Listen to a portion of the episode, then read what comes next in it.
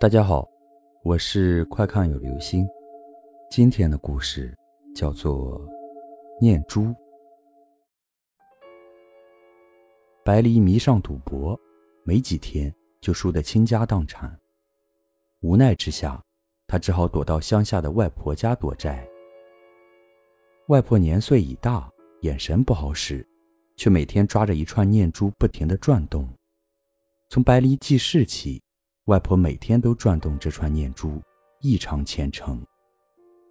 现在，白离对这串念珠起了邪心。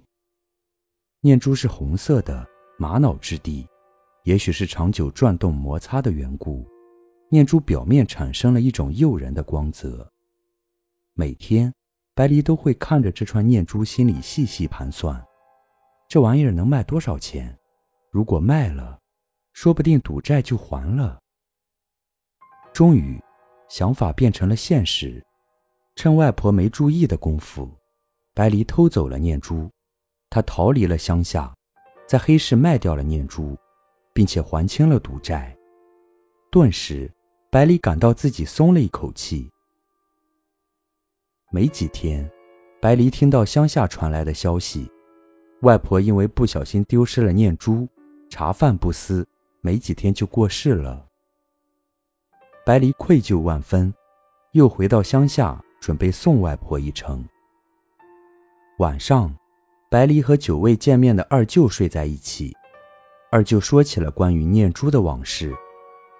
白离刚出生时染上重病，久治无效，眼看就要咽气，外婆用全部家当，从一位奇人处换来那串念珠，并被告知。只要每顺时针转动念珠一百零八圈，白离就能增寿一天。从此，外婆再也没有放下念珠。听完，白离羞愧交加，但事已至此，只好作罢。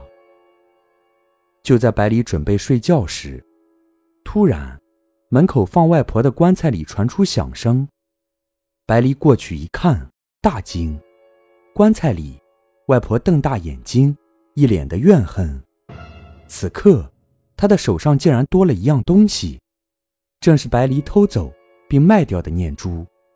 不一样的是，念珠正在外婆手中以逆时针的方向高速的转动。好了，这就是今天的故事，念珠。